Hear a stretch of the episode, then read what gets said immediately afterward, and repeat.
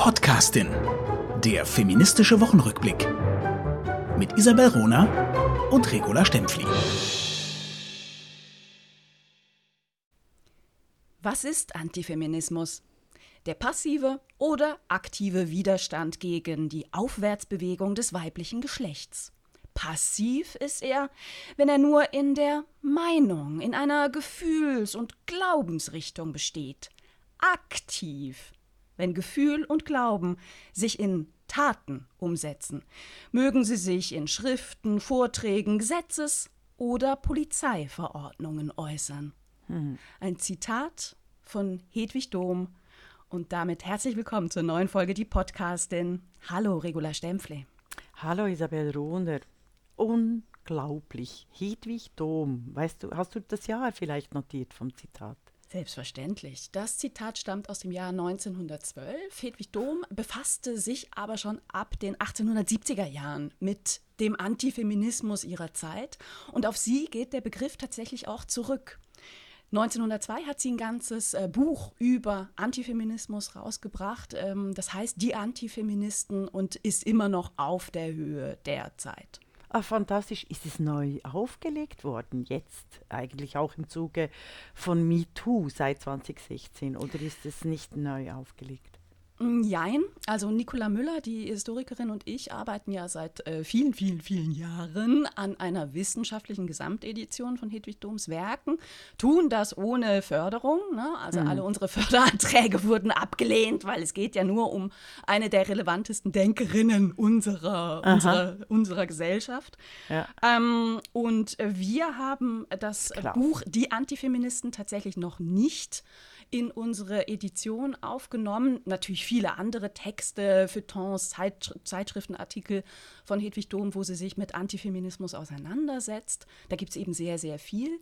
Aber das ist auf unserem Editionszettel noch drauf. Inzwischen gibt es die Antifeministen in der ähm, Edition Gutenberg, also dieser Sammlung von Texten, mhm. die im Internet ähm, abrufbar sind. Also es gibt eine, eine digitale äh, Version, aber natürlich keine kommentierte wissenschaftliche Ausgabe. Das ist, das ist immer noch ein, ein Desiderat.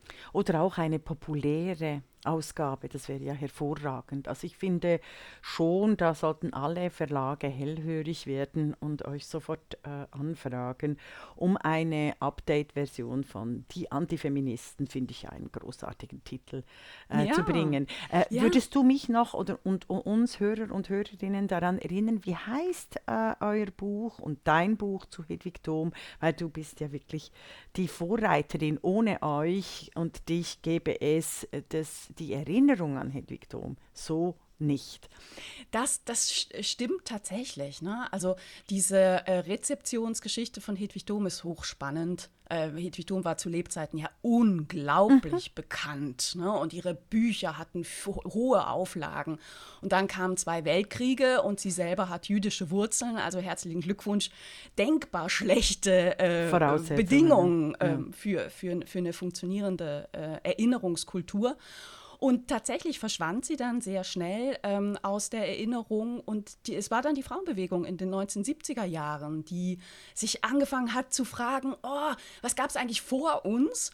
Und feststellen musste, es war alles schon mal da. Also ja. alle Themen lagen schon mal auf dem Tisch. Zu allen Themen gab es Argumentationen mhm. äh, und die hatten nichts an Aktualität äh, eingebüßt. Und Darf ich schnell die Themen sagen? Abtreibung, äh, Vergewaltigung in der Ehe, gleicher Lohn äh, für gleiche Arbeit, Freiheit, Meinungsrecht, Stimm- und Wahlrecht.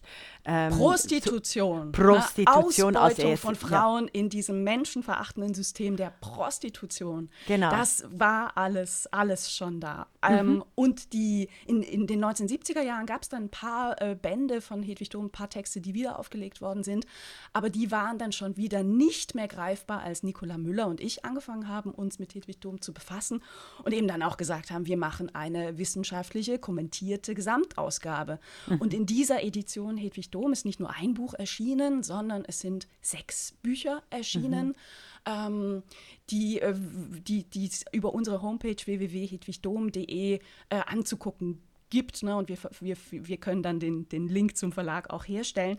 Und ich selber habe noch eine Biografie über Hedwig ja. Dom geschrieben und veröffentlicht 2008, Spuren ins Jetzt. Heißt Die dieses ich, Buch. Ja.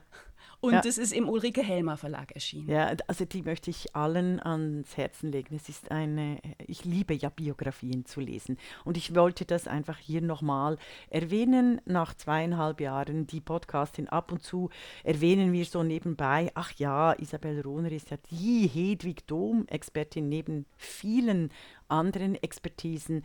Ähm, aber ich wollte das, weil wir jetzt so viele neue Hörer und Hörerinnen äh, gewonnen haben aufgrund unseres Engagements, unter anderem auch für die iranischen Frauen. Also wollte ich das nochmal äh, bringen, dass du da die Gelegenheit hast, äh, aufmerksam zu machen, dass eben die Erinnerungskultur und Feminismus, Frauenbewegung, Gleichstellung und unser Gespräch sehr eng miteinander zusammenhängen. Ich finde das ganz wunderbar, weil just heute kriegte ich Post Mhm. Ähm, also die Post in Berlin hat lange gestreikt und wahrscheinlich ist das der Grund, warum heute mein Briefkasten wirklich übergequollen ist. Mhm. Und ich habe bekommen von einem Antiquariat eine Erstausgabe von Hedwig Doms Essayband Die Mütter, einem auch sensationell oh. guten, hochaktuellen Buch äh, nach wie vor. Also würde sie es heute ähm, veröffentlichen mit ihren klaren Thesen, dass man Frauen nicht auf ihre Mutterschaft reduzieren darf, um ihnen Zugänge zu ökonomischer Unabhängigkeit zu verwehren wären ne?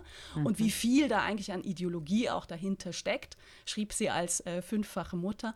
Ähm, dieses, dieses Buch hat sie 1903 rausgebracht, würde es heute erscheinen, würde es einen Shitstorm von mhm. äh, Vokies ähm, auslösen. Und ich habe äh, letztens zufällig in einem Antiquariat online eine der ganz, ganz seltenen Erstausgaben entdeckt und der Antiquar wusste offensichtlich nicht, was er da für einen Schatz hat, oh. denn er hat es mir für unter 10 Euro verkauft. Und normalerweise kostet es äh, einiges mehr. Ne? Ja, ja, ja. Äh, und ich freue mich total, das Buch ist wunderschön. Ne? Also ja. irre. Ich ja. Bin gerade ganz. Äh, Als Sammlerin, ein, ein Sammlerinnenleben. Also du hast es ja mit, mit einigen Ersteditionen gemacht. Ein Sammlerinnenleben beglückt äh, das Leben. Also ich kenne viele Freundinnen von mir, also sei es jetzt in Kunst oder auch in, in Designstücken, also ähm, äh, kenne ich, also gerade die Anne Siegel ist dort weit vorne, äh, dass dieses Sammeln und, und, und und sich mit der Geschichte zu beschäftigen, das Leben enorm bereichert. Und eben auch nicht zu wahnsinnig viel Geld. Also ich möchte alle dazu ermutigen, eben Kunst zu kaufen, Ersteditionen, Bücher, sich mit der Schönheit, äh, mit der Schönheit des Lebens ähm, auch zu befassen um, den, um das Leben ein bisschen einfacher äh, äh, zu haben, als es im Moment doch scheint. Also Krise, Pandemie und Krieg sind schon manchmal niederdrückend. Sehr schön, wunderbar, hast du die erste Edition. Sehr du gut. hast bestimmt auch was Schönes mitgebracht heute. Äh, nein, ich mit dir. Oh, mit, ich habe leider nur äh, negativ Meldungen. Äh, Und dann lass uns noch bei Schönem bleiben. Unbedingt. Na, so, lange wie möglich positiv. Ja. Das finde ja. ich gerade ganz wichtig. Ich habe nämlich was ganz, ganz Besonderes entdeckt. Wieder war es eine Hörerin von uns, die mich darauf aufmerksam gemacht hat. Also da auch nochmal, wir haben so eine tolle, aktive, aufmerksame Community inzwischen. Unfassbar, das ist so ein, ein Glück. Also, ich nehme euch jetzt mit in die kleine Stadt Herford. Die Herforderinnen und Herforder mögen es mir verzeihen. Ich weiß, wo Herford ist. Ich war auch schon selber da für einen Vortrag. Ähm, aber ich denke, viele äh, wissen das nicht, insbesondere aus der Schweiz und aus Österreich. Also Herford ist eine äh, relativ kleine Stadt, 70.000 Einwohnerinnen und Einwohner in der Nähe von Bielefeld. Also so in der, in der nördlichen äh, Hälfte von ähm, von Deutschland. Die Stadt in Nordrhein-Westfalen hat ihren Bahnhof neu gestaltet bekommen, gemeinsam mit der Deutschen Bahn. Und die Stadt Herford hat sich ähm, dafür entschieden, die wirklich finstere Unterführung in, in diesem Bahnhof gestalten zu lassen von einer Künstlerin, nämlich von Ingeborg Schindler. Und wir wissen alle, und das war immer wieder Thema von unserer, die Podcastin, wie wenig Frauen, Künstlerinnen im öffentlichen Raum vorkommen. Wie wenig Statuen es gibt, die an äh, Frauen erinnern. Ne? Meistens sind es dann halt nackte Statuen, die für, für die Jugend stehen, aber keine spezifische Frau. Ne? Wie wenig Straßen nach Frauen benannt sind. Wie, wie wenig Erinnerungskultur gelebt wird im öffentlichen Raum. Und darum ist es wirklich hochpolitisch, eine fantastische Künstlerin zu bitten, einen öffentlichen Raum neu zu gestalten. Und ähm, Ingeborg Schindler macht Illustrationen, macht Zeichnungen und hat in dieser Unterführung in Herford die wichtigen Sehenswürdigkeiten und wichtige ausgewählte geschichtliche ähm, Ereignisse umgesetzt. Und bei Herford äh, gehört dazu eine immens wichtige Geschichte der Äbtissinnen. Ah, Das heißt, äh, erzähl, die Atheistin erzählt uns. ich, ich, ich sage immer, ich bin Agnostikerin. Ah, ne? Entschuldigung. Wenn, wenn die Göttin an meine Tür klopft und sagt, es gibt mich, würde ich jetzt sagen, gut, ich lasse dich rein, lass uns einen Kaffee trinken. Ne? Sind, ich bin auch da äh, durch, durchaus äh, pragmatisch. Ja, nein, äh, die, die, Herford hat einfach eine ganz, ganz lange ähm, Stadtgeschichte mit einflussreichen Frauen, die im, äh, im, im, im, als Äbtissinnen da gewirkt haben und insbesondere im Mittelalter, als eben viele Männer dann Herford verlassen haben und auf ähm, christlichen Wegen unterwegs waren, da die Stadt gewuppt haben. Und das war ein Bildungszentrum damals. Also hochspannend und ich finde es ganz wunderbar, auf diesem Weg auch daran zu erinnern und Leute neugierig zu machen, sich mit der Geschichte ihrer Stadt und mit der Geschichte der Frauen ihrer Stadt auseinanderzusetzen und da selber weiter zu forschen. Mhm. Wenn du dies erzählst wegen den Äbtissinnen, kommt mir gerade ein äh, Aufsatz in, äh, in den Sinn über, den, über das Buch Mythos Geschlecht von Maike irgendwas. Ich werde es dann verlinken, aber Mythos Geschlecht war ähm, vor zwei Jahren, glaube ich, ein Bestseller einer Niederländerin. Und die erzählt die Kunstgeschichte äh, auch auf ganz unterschiedliche Art und Weise. Und äh, da erinnere ich mich an das Frauenbild. Eben sie erwähnt auch die starken Frauen im frühen Mittelalter, äh, überhaupt auch im frühen Christentum und den Wandel der Darstellung dann von der Maria. Und das war äh, äh, wirklich erschütternd für mich. So habe ich das äh, nie gelesen, dass die Maria mit der Mutterbrust wirklich die Innigkeit und Spiritualität und die Selbstständigkeit und die äh, Sichtbarkeit, Wichtigkeit der Mutter Gottes dargestellt hat, und zwar nicht im sexuellen Bereich. Also es ging nicht um die Erotisierung der äh, Brust von Maria. Erst durch die Renaissance, durch die sogenannte moderne Malerei, wurde diese äh, ähm, stillende, stillende Maria, die in den Vordergrund des Nährendes, des, der Natur, des Überflusses, des Überschwanges, des von uns Menschen allen aufgehobenen, gewandelt in eine, in eine radikale Erotisierung und Sexualisierung der Frauen. Also in der Kunst, so beschreibt sie das. Und das er erinnert mich daran, dass ich ab und an denke, wenn ich mich wieder als Historikerin äh, auf die Spuren der Geschichte begebe, dass es immer wieder Zeiten gab, in denen Frauen enorm sichtbar waren, viel gestalten konnten in ihren Dörfern, in ihren Klöstern, in ihrer Community und ähm, dass diese Freiheiten auch gelebt wurden, dass da auch eine Ahnung in uns steckt, dass es möglich ist, weil ich sage ja immer, wir leben im Paradies, im West, in westlichen Demokratien als Frauen. Es gab, war, es gab keine Systeme, die Frauen so viel Raum eingegeben, äh, äh, nicht gegeben haben, sondern die Frauen erkämpft haben. Aber manchmal denke ich, pah, vielleicht erzählen wir die Geschichte auch völlig falsch. Also und die Geschichte wird uns Hinweisen. natürlich auch falsch erzählt. Ja. Also das Mittelalter gilt ja heute immer noch. Ne, dieser Begriff ist, ist, ist, ist Teil unserer Erinnerungskultur. Das finstere Mittelalter. Mhm. Für Frauen war das Mittelalter aber überhaupt nicht finster. Also es mhm. gab, also es war eine, eine Hochzeit der Möglichkeiten, der Bildungsmöglichkeiten, der Möglichkeiten auch ökonomisch unabhängig zu sein. Mhm. Es gab sogar die, die, die, die Hand, das war Handwerktum, wo die Witwen den Beruf ihres verstorbenen Mannes äh, weiterführen konnten. Nicht nur die Witwen. Also damals war es in, in den Gewerken vielfach so, dass äh, Eheleute gemeinsam Betriebe geführt haben. Also wir würden es heute Betriebe nennen. Ja. Und das wurde dann im Zuge äh, der, der, der, der Zeit immer mehr zurückgefahren. Irgendwann durften es nur noch die Witwen sein, ne? mhm. aber vorher eben auch die, die Frauen, die, die normalen Frauen, die verheirateten mhm. Frauen auch. Äh, irgendwann nur noch die Witwen und irgendwann nicht mal mehr die. die genau.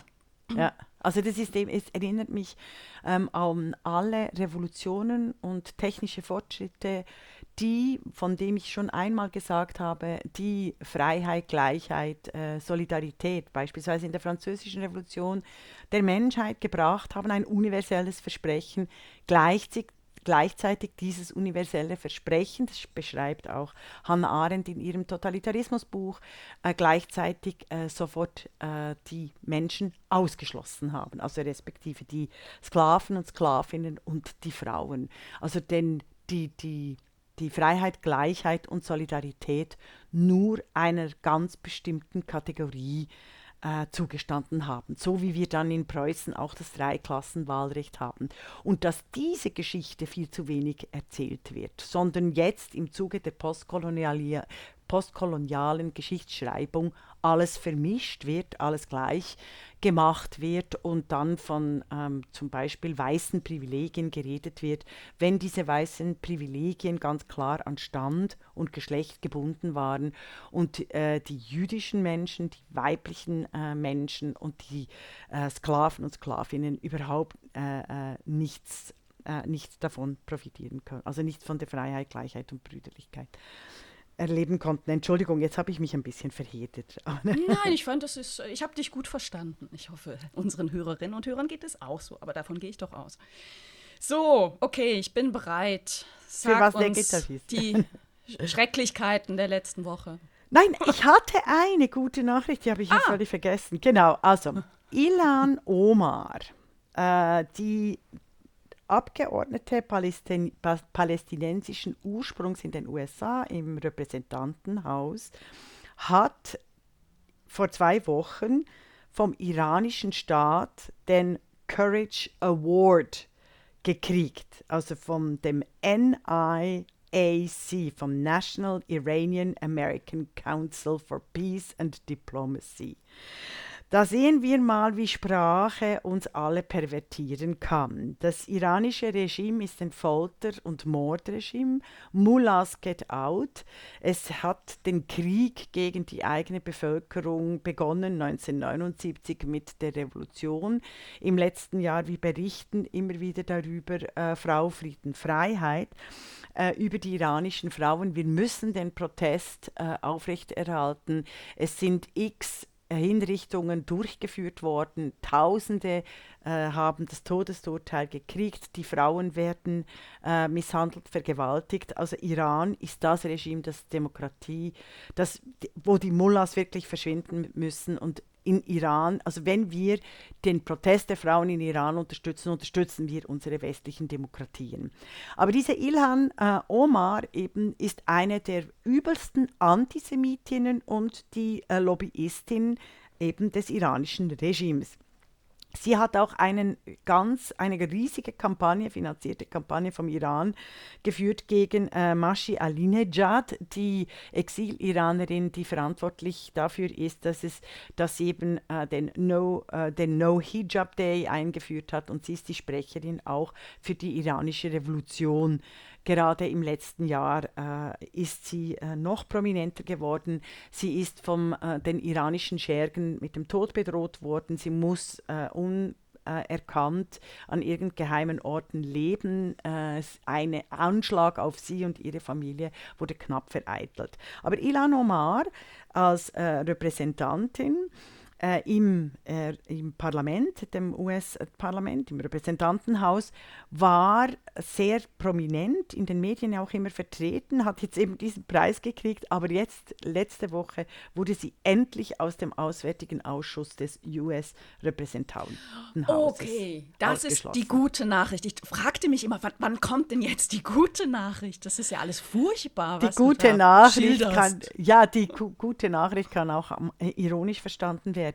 Ich finde es wirklich phänomenal, wie selbst äh, das Schweizer Fernsehen und der öffentlich-rechtliche Rundfunk die ähm, Ilhan Omar äh, vor äh, 2017, genau, 2017, 2018 immer wieder porträtiert hat, so als klassische äh, äh, Woman of Color und eine der großen Feministinnen, die eben Kopftuch trägt. Das ist ja der große Skandal, oder dass die Medienschaffenden immer auf solche äh, hereinfallen, also ähnlich wie in den 1930er Jahren, als die linken Journalisten in die Sowjetunion gefahren wurden und dort zurückkamen und ähm, paradiesische Berichte aus dem Mordregime unter Stalin berichtet haben. Also ich finde so diese Mechanismen, dass die sich immer wiederholen, da bin ich schon enorm schockiert. Also wirklich schockiert. Oder? Also mit dem Fall der Mauer wurde nicht äh, äh, der Stalinismus begraben, im Gegenteil, er wird jetzt wieder äh, hervorgekramt, einfach unter anderen Vorzeichen. Und die gute Nachricht ist tatsächlich, sie ist aus dem aus Auswärtigen Ausschuss des äh, US-Repräsentantenhauses endlich ausgeschlossen worden, weil sie natürlich demokratiefeindlich ist. Und mhm. es ist auch höchst gefährlich, wenn sie als iranische Geheimdienstfrau direkt über die, äh, über die heiklen Geschäfte des Auswärtigen äh, Ausschuss des US-Repräsentantenhauses Bescheid weiß. Also von dem her ist es sehr wichtig. Die ähm, Demokraten toben und ich denke immer, Leute, ihr, ihr merkt einfach nicht, wie das euch se selber schadet. Oder? Du meinst also, die Demokratische Partei? Äh, Entschuldigung, okay. ja, die Demokratische ja. Partei, ja, die Democrats, ja. Äh, die, die toben und sie merken nicht, wie sie sich, äh, äh welche, welche antidemokratischen, antifeministischen und anti-emanzipatorischen Kräften sie sich andienen. Also gerade am Beispiel von Ilhan Omar. Oh la la, das ist völlig an mir vorbeigegangen und es ist hochinteressant. Vielen Dank. Vielen Dank. Ich habe noch was ganz Kleines, einen kleinen Tipp, ähm, positiv, ähm, vielleicht inspirierend für Köln. Ich bin heute Nordrhein-Westfalen äh, lastig, merke ich gerade, so als Berlinerin. Also, noch bis zum 26. Februar zeigt das Wallraf-Richards-Museum, das ist direkt beim Hauptbahnhof in ähm, Köln, mhm. die Ausstellung Susanna Bilder einer Frau vom Mittelalter bis MeToo. Also es geht da um ähm, die Darstellung von Susanna im Bade. Mhm. Und ich selber, ich gebe es zu, ich war noch nicht in dieser Ausstellung. Ich habe jetzt aber von so vielen Freundinnen und Freunden aus Köln gehört, ey, unbedingt und grandios. Und sie hätten selten auch so viel junges Publikum im Museum erlebt, die sich angefangen haben, mit Darstellungen von Frauen in der Kunst auseinanderzusetzen, dass ich finde, ich gebe diesen Tipp jetzt einfach mal weiter. Ja, sehr schön, sehr schön. Da, da freue ich mich doch drauf. An mir ist es auch vorbeigegangen. Ich komme jetzt zu einem weiteren Negativum und zwar der, der Meldestelle für Antifeminismus was als Begriff Meldestelle für Antisemit äh, Antifeminismus äh, sehr klug klingt und eigentlich direkt aus der Feder der die Podcastin stammen könnte, ist auf zweiten Blick sehr bedenklich. Es ist es ist folgendes. Weißt du, weißt du, wie die, hast du von der Stelle schon gehört, der Meldestelle für Ich habe das mitbekommen durch die sozialen Medien, dass diese mhm. Woche eine vom BMFSFJ. genau deshalb wollte ich, dass du das Du wolltest, sagst. dass ich diese ja. Abkürzung ganz schnell ja. sage. Ne? Also, das ist das Bundesfrauenministerium in Deutschland. Ähm, also, diese Woche wurde eine vom Bundesfrauenministerium in Deutschland finanzierte sogenannte Meldestelle für Antifeminismus online geschaltet mhm. und aufgerufen, antifeministische Vorfälle zu melden. Jetzt darfst du aber gerne wieder weiter erklären. Genau, die Amadeo Antonio Stiftung übernimmt diese Meldestelle für Antifeminismus. Und ich habe sofort reagiert, weil ich finde, Spitzelorganisationen in Demokratien sind unzulässig. Punkt. Ich finde eine Beauftragte für Antifeminismus, weshalb nicht? Ähm, eigentlich habe ich gemeint, das machen die Gleichstellungsstellen. Äh, also weißt du, es gibt ja einen Beauftragten äh, für Antisemitismus.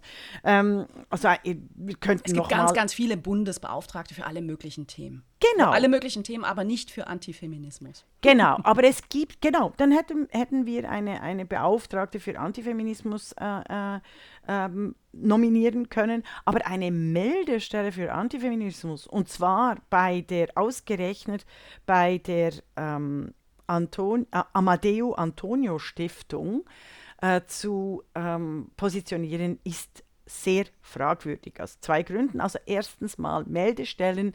Ich finde, wenn Menschen dazu aufgefordert werden, einander in Demokratien übereinander zu berichten und quasi nicht als Straftat, das ist für mich ein undemokratisches äh, Verständnis. Straftaten meldet man bei der Polizei, der Staatsanwaltschaft, beim Gericht. Das nennt sich Rechtsstaat, so wie äh, Isabel Runer dies auch sehr klug getwittert hat. Eine staatlich finanzierte Meldestelle ist etwas wirklich extrem Seltsames. Also es ist so ein Twitter-Ding zwischen, ja, welche Kompetenzen hat es jetzt und um was geht es eigentlich? Und eben es hat sowas, es hat sowas wie, wie eine Stasi, so eine Spitzel-Stasi-Stelle. Und es ist eine beharrliche Kraft gegen Freiheit und Demokratie. Zumal, und da bin ich beim zweiten, eben diese Meldestelle bei Amadeus Antonio Stiftung äh, äh, positioniert ist. Eine Stiftung, die sich explizit für das Kopftuch ausspricht, die sich explizit gegen das nordische Modell und für die Legalisierung der Sexarbeit ausspricht. Eine äh, völlig menschenverachtende verachtende, äh, menschenverachtenden Verkauf von Menschenfleisch, also wirklich schrecklich, die so Sätze auf ihrer Homepage äh, und Studien lanciert, wie, ich zitiere, Während weiße Frauen seit den 1970er Jahren um ihr Recht auf körperliche Selbstbestimmung kämpfen und damit vor allem auf das Recht auf Schwangerschaftsabbruch fokussieren, kämpfen schwarze Frauen und queere Menschen oft um ihr Recht überhaupt schwanger werden zu dürfen. Also eine Stiftung, die äh, die Minderheitsrechten und die Diskriminierungen äh, gegeneinander und vor allem gegen die Frauen ausspielt, mit einem Hinweis auf Hautfarbe, mit einer äh, äh Diskriminierungsstrategie. Sie haben auch, ich zitiere weiter, Leihmütter allerdings nur als Opfer der Umstände zu sehen, versperrt den Blick darauf, dass sie sich in den Grenzen des Kapitalismus für die beste der ihnen offenstehenden Variante von Arbeit entscheiden können. Oh, wie zynisch ist das denn? Ja, aber das ist offensichtlich nicht zynisch. Es ist übrigens auch antidemokratisch, sehr verehrte Damen und Herren. Die Leihmutterschaft ist explizit und unter Strafe verboten in Deutschland und in der Schweiz. Und genau diese Kräfte, die sich jetzt, die, die beheimaten Meldestelle für Antifeminismus, das sind genau diese Kräfte, die seit fünf Jahren darauf arbeiten, die Leihmutterschaft völlig legal zu machen, die Sexarbeit, also den Menschenhandel, den Menschenfleischverkauf als die bestmöglichste offenstehende Variante im Kapitalismus zu propagieren. Ehrlich, ich kriege so einen dicken Hals. Also mhm. erstens zwei Ebenen, damit alle verstehen.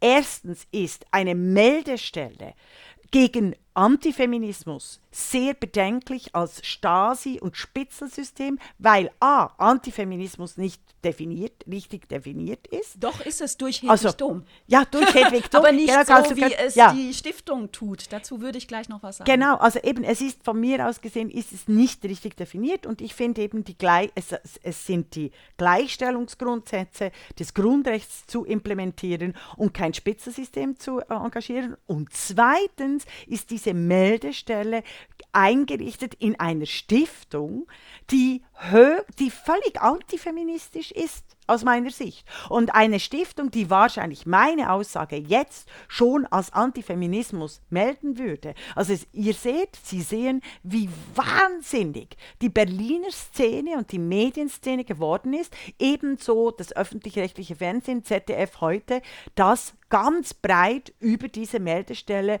als große Errungenschaft für Gleichstellung berichtet im Netz. Und sich kein Widerstand, also kein demokratischer, rechtsstaatlicher Widerstand gegen solche äh, totalitäre, tendenziöse Ten äh, Tendenzen äußert. Einfach sind die Menschen zu dumm, um das zu begreifen? Gibt es keine Rechtsstaatlerinnen mehr, Staatsrechtlerinnen mehr? Also ich bin ziemlich fassungslos.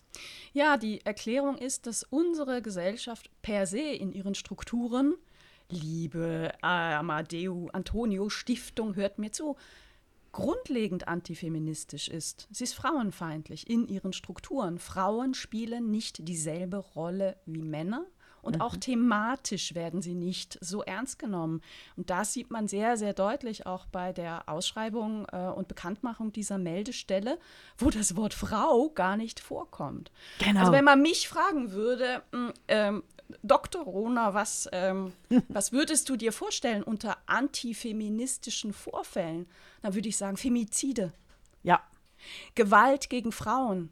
Ja. Hass, den Frauen äh, im Internet erleben, Ja. in der Gesellschaft erleben, weil sie Frauen sind, weil man sie auf ihren angestammten Platz in der Gesellschaft zurückdrängen will, weil sie die Klappe halten sollen. Se- Genau, sehr klug. Und Rechte, das steht die- nicht drin. Ja, okay, noch weiter. Rechte, die. Rechte, die uns Frauen nicht zugestanden werden, wie selber darüber zu entscheiden, was mit unserem Körper passiert, weil wir Frauen sind. Das hätte ich alles erwartet. Und das, das, das steht nicht auf, weder auf der Homepage noch auf äh, den, ich empfehle allen, guckt euch mal Instagram von der Stiftung an. Dort wird ähm, die Kampagne ganz, ganz kurz zusammengefasst mit den wichtigsten, was sind antifeministische Vorfälle und mit Beispielen. Und ich habe mich da schon gewundert.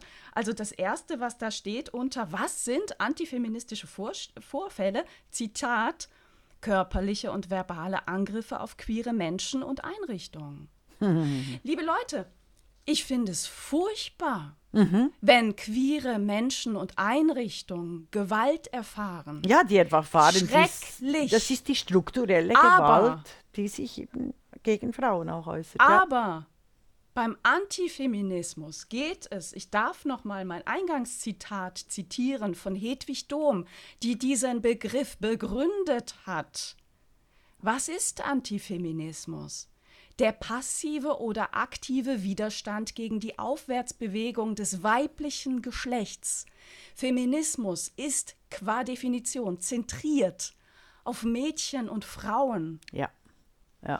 Und das finde ich schon ganz schön schockierend. Also es ist wieder ein Beispiel, wie Frauen verschwinden unter dem Deckmantel progressiver feministischer Strömungen. Furchtbar. Ja, es ist absolut furchtbar. Und es steht in der Tradition des 2017 gab es schon mal den Versuch in der Böll Stiftung, äh, das hieß damals Agent in Online-Plattform, eine Liste zu erstellen von antifeministischen Namen, also von Menschen, die antifeministisch sind. Und da standen eben Menschen wie J.K. Rowling drin. Und das ist natürlich alles andere als eine Antifeministin. Für mich ist J.K. Rowling eine der wichtigsten Feministinnen. Hast du das mitbekommen, was, was J.K. Rowling still und heimlich und ohne das äh, große Öffentlichkeit, äh, öffentlich rauszuposaunen gemacht hat mit, mit, äh, äh, mit, mit Blick auf Afghanistan? Sie hat 103 afghanische Anwältinnen aus dem Land geschafft. Sie hat das finanziert, zusammen mit ihren Familien. Insgesamt hat J.K. Rowling durch ihr Geld über 500 Afghaninnen und Afghanen gerettet vor dem menschenverachtenden Taliban-Regime, auf deren Todeslisten diese Frauen, diese Anwältin gestanden haben. J.K. Rowling spricht nicht über Feminismus, sie Sie handelt macht feministisch. Ja, ja, ja, ist großartig. Ach, großartig. Das ist ja umwerfend, dass ich das nicht gesehen habe. Da muss ich Du, sofort äh, einen ich, Artikel ich, le ich lese schlicht und ergreifend äh, in der letzten Englisch. Zeit häufig englische Zeitungen. Ja, das ist, das ist ein Tipp, den wir unseren Hörern und Hörerinnen auch geben.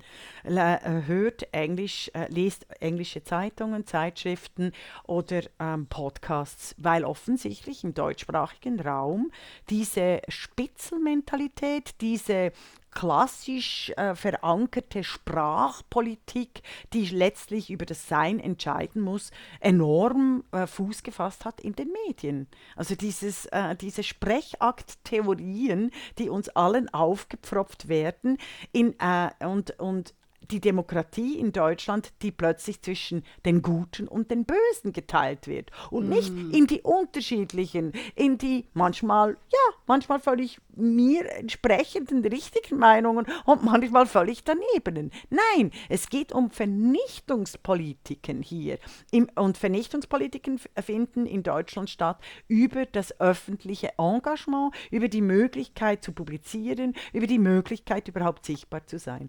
Ach, sehr spannend. Ja, ein, das mit ein, der, äh, das mit der ähm, J.K. Rowling muss ich unbedingt, unbedingt anfügen. Du, ein, ein Punkt würde ich gerne nochmal äh, aufnehmen. Du mhm. hast das schon ähm, durch deine Recherche, die du gemacht hast, über die Stiftung dargelegt, dass sie sich gegen das nordische Modell, also die Bestrafung der Freier, ja. ähm, positionieren.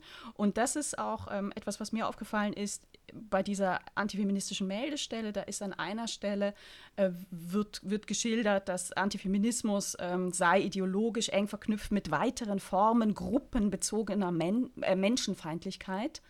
Ähm, was tatsächlich hier in dieser Knappheit auch stimmt. Ja, Aber ja. werden Beispiele aufgeführt und ein Beispiel ist ähm, ähm, Sexarbeiterinnenfeindlichkeit. Genau. Also dieses Wording Sexarbeit anstatt Prostitution wird verwendet. Und ich, ich habe ich hab das gelesen und gedacht, kann das, also merken das die Leute nicht? Prostitution, das System Prostitution ist in Deutschland ein, ein riesen ähm, Geldzweig. Ja, ja ein Milliardenbetrieb. 14,6 Milliarden Euro Umsatz jedes Jahr in Deutschland durch Prostitution. Und, und ich verrate euch was. Von diesen 14,6 Milliarden Euro landet nicht wirklich was bei den Frauen, die hier ausgebeutet werden, die oft als Minderjährige aus Osteuropa importiert werden, weil Deutschland die, die, die frauenverachtendsten, man nennt es Liberale, äh, ich als Liberale würde immer sagen, das hat überhaupt nichts mit Liberalität zu tun, sondern mit Ausbeutung, äh, Gesetze hat. Deutschland ist das Bordell Europas. Und jetzt gibt es hier eine, eine Stiftung, die sagt, hey übrigens, wenn ihr euch wenn, wenn, ihr, wenn ihr Menschen, also wie die Regula Stempfli und Isabel Rohner, die sich gegen Prostitution ganz klar positionieren, ganz klar, Mhm, dann meldet euch die, die sind nämlich antifeministisch. Mhm. Ja, und wir schützen damit ein System, was mal eben 14,6 Milliarden Euro Umsatz, wo ich mich frage, ich frage das, ich weiß es nicht, keine Ahnung, könnte es da vielleicht Verbindungen geben? Ja, Boah, ja, also, naja, ich, also wir müssen, du, wir äh, müssen, also ich denke schon, also hier müssen wir offene Brie einen offenen Brief äh, verfassen, weil das geht so nicht. Ähm, es, ist, es sind alle diese Tendenzen, die, an den, die, in den demokratischen Diskurs, die, die nicht im demokratischen Diskurs vorkommen. Also Demokratie wird klammheimlich abgeschafft, Gleichstellungsgesetze werden abgeschafft, Grundrechte werden abgeschafft unter dem Deckmantel von beispielsweise Selbstbestimmung äh, und, ähm, oder zum Beispiel die Abtreibungsrechte in die Gesundheitspolitik überzuführen, was in fünf Jahren dazu führen könnte, dass Frauen unter dem Deckmantel von Gesundheit ihr, die Kinder austragen sollten und nicht abtreiben sollten, weil es ja genug, genügend adoptionswillige Paare gibt und so weiter und so fort. Es findet überhaupt keine Diskussion über Reproduktion, die Verfügung, die Auflösung des Menschenfleisches, des Menschenbildes zugunsten einer digitalisierten Beliebigkeit, die ähm, dann auch eine entsprechende Sprachpolitik betreibt, indem eben Menschen nach Kategorien und Identitäten und Körper äh, definiert werden, wie eben Mensch mit oder ohne Uterus, ohne zu merken. Ich habe das übrigens früher auch sehr spaßhaft gemacht 2016 in einem Vortrag von Menschen mit Migration, äh, mit Menstruationshintergrund geredet. Das hatte ich damals noch als Spaß empfunden, als linguistisches Zeichen, um etwas zu zeigen, dass die Norm der Mann ist und äh, das andere die Frau. Aber was jetzt. Die haben das übernommen von dir wahrscheinlich. Genau, aber was jetzt passiert, ja, aber was jetzt passiert, ist es, es geht um die Auflösung des demokratischen Menschenbildes, das entscheidend ist für die Grundlage unseres Grundgesetzes, damit wir als Subjekte, als freie, gleiche und willensmächtige Menschen die Politik gestalten können. Ähm, Labeling. Wir haben das alle in den letzten, ich würde mal sagen, zwei Jahren mitbekommen, dass Frauen, die sich für Frauenrechte einsetzen, das Label transphob bekommen haben. Ja. Das ging ja so weit, dass äh, eine Organisation wie Terre des Femmes ähm, als transphob gelabelt wurde, weil sie sich für die Rechte Frauen. von Mädchen und Frauen einsetzen und gegen die Diskriminierung, die diese erfahren, weil sie biologisch äh, weiblich sind. Ja. Und wir, wir kennen, wir, wir haben das alle erlebt und wir haben auch erlebt, wie dieses, wie dieses Schimpfwort Turf, ne, das neue Hexe, das neue Schlampe, das neue Halt die Fresse äh, aufkam. Und ich würde jetzt einfach, ich, ich, sage jetzt mal von mir, mich hat es schon auch, sehr, mich hat es am Anfang schon sehr irritiert, weil ich, äh, weil, weil ich überhaupt nicht transphob bin. Äh, ich ne, habe, Du hattest überhaupt nicht auf dem Schirm. Nein, du hattest nicht. auf dem Schirm, dass dein Frausein automatisch Transphobie ist. Und- was und völliger es- Bullshit ist. Völliger Also, Bullshit, denn es ja. ist, aber womit, glaube ich, Frauen oftmals Schwierigkeiten haben oder eher Schwierigkeiten haben, ist ähm, für sich selber klar zu bekommen, es ist mein Recht, es ist legitim, dass ich mich für meine Rechte einsetze Wäre. und dass ich mich für, für eine Gruppe einsetze, nämlich für Frauen. Jede Gruppe hat dieses Recht. Ne? Also jede Gruppe hat oder jeder Mensch hat das Recht, für seine Rechte, Interessen einzustehen. Aber einer äh, Gruppe wie den Frauen zu sagen, ihr müsst euch, es ist, es ist falsch, es ist transphob, wenn ihr euch nicht noch für die Rechte anderer Gruppen einsetzt. Das ist ein ganz, ganz cleverer, Schachzug. rhetorischer, mit Ja. moralischer Schachzug, Mhm. wo, wo man erstmal die Klarheit in sich selber finden muss und sagen, nö, muss, muss ich nicht. Na, Mhm. Ja, also niemand, niemand, würde der, äh, niemand würde der SPD sagen, es ist, es ist total CDU-phob, dass ihr euch nicht auch für die CDU einsetzt. Ne? Ja, ja, Also, ja, ja. als- oder, als- oder oh, nein, es ist, äh, es ist irgendwie, es ist. Manager, Manager verachtend. Ähm, äh, oder irgendwie zerstörend. Ja, es ist, Mm, es ist eben, jetzt- Mm. also, und es, the, proof of the pudding lies in the eating. Der Beweis, dass ein Pudding schmeckt oder nicht, liegt beim Essen.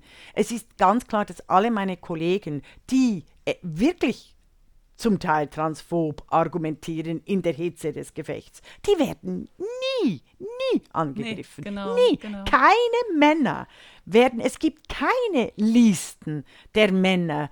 Und es sind Männer, die Transmenschen gefährden. Gewalt ausüben. Es sind Männer, es sind nicht die Frauen. Und die werden nie, nie äh, angeklagt. Es ist genau dasselbe wie die Kopftuchbefürworterinnen hierzulande sich überhaupt nicht für die Iraner, die iranischen Frauen wehren, die mit dem mittels Kopftuch, mit, mittels Hijab und Jador in äh, ihrem Frausein, in ihrem Menschsein vergewaltigt, gefoltert und unterdrückt werden. Das ist eine Perversion, die jedem denkenden Menschen auf ersten Blick auffallen muss. Das ist das Böse, das Hannah Arendt in der Vorlesung genauso benennt. Wenn du ganz klare Zusammenhänge völlig verdrehst.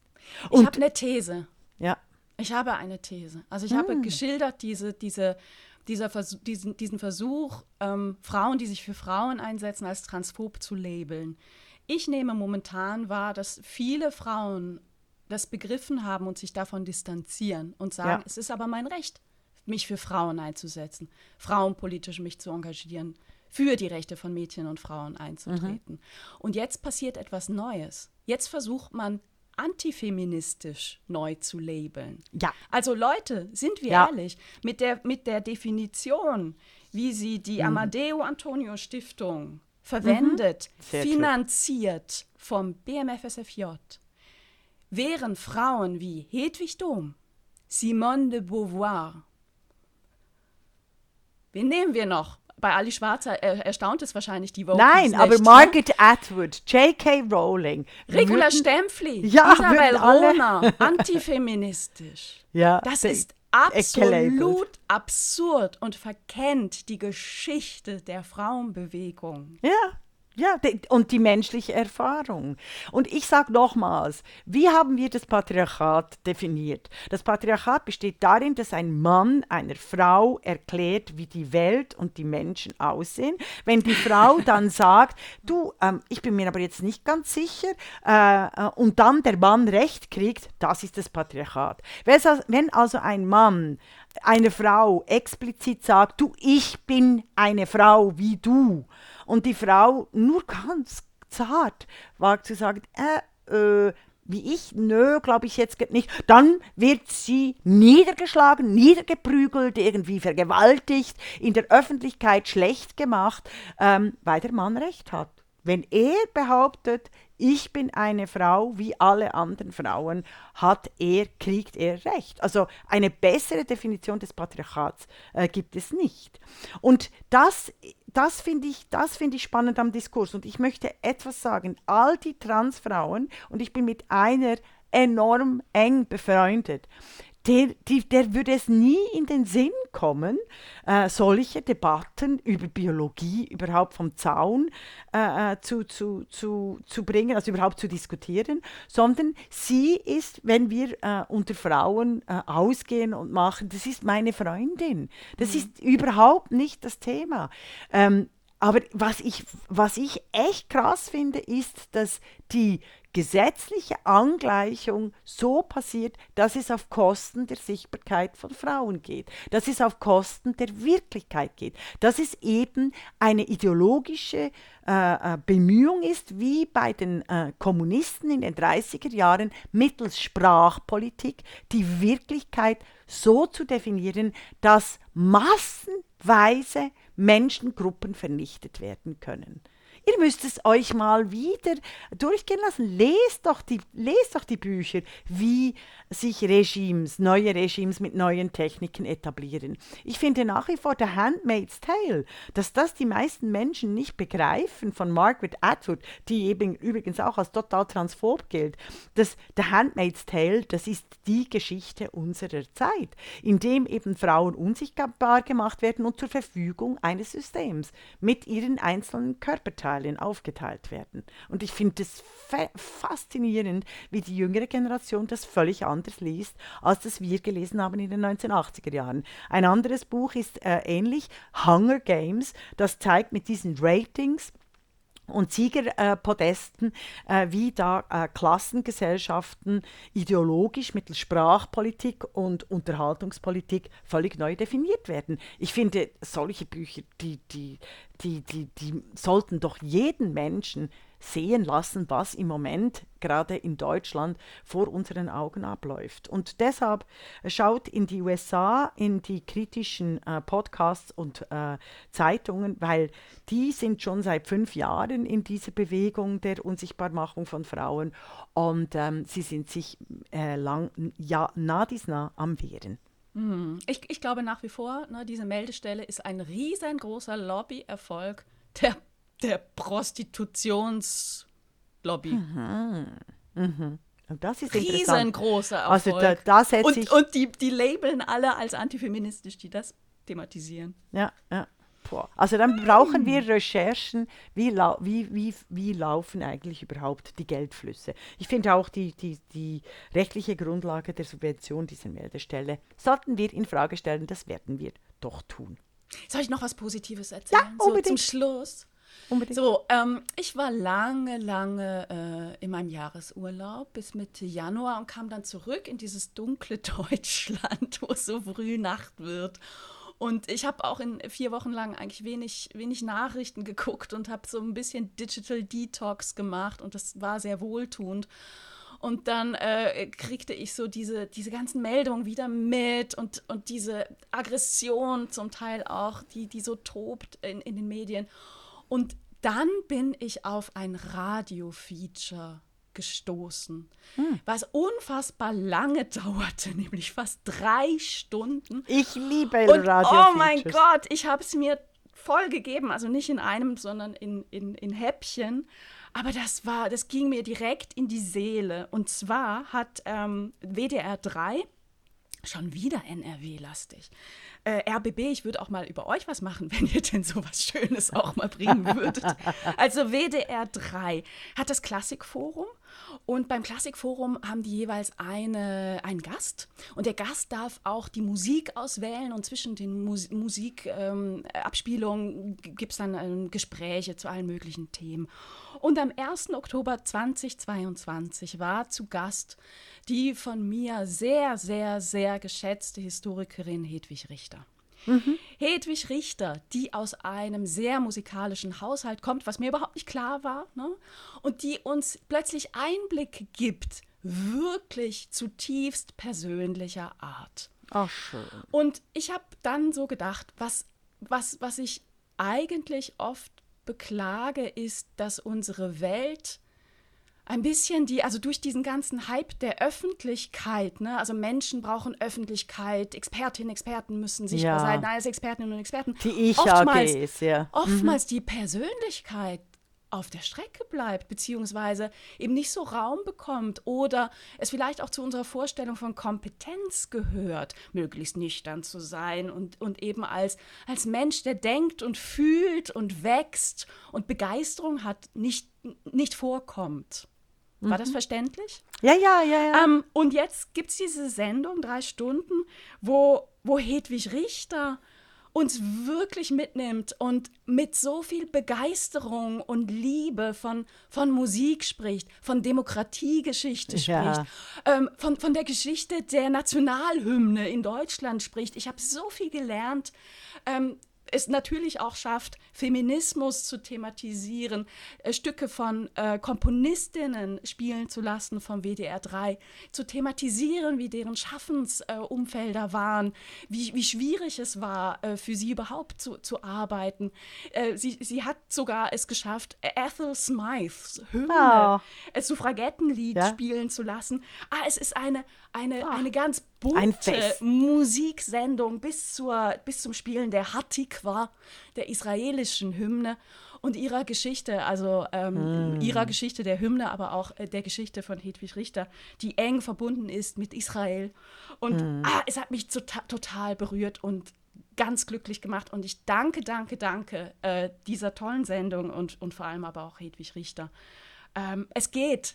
Man kann wahnsinnig klug sein, Expertin sein, ähm, unsere, unsere, unsere Gesellschaft, unsere Geschichte kommentieren und trotzdem als Mensch Begeisterung zeigen. Und das ist ein Vorbild. Ja, wunderbar, wunderbar. Das ist wirklich eine große Freude, ein großes Fest. Wir werden es verlinken.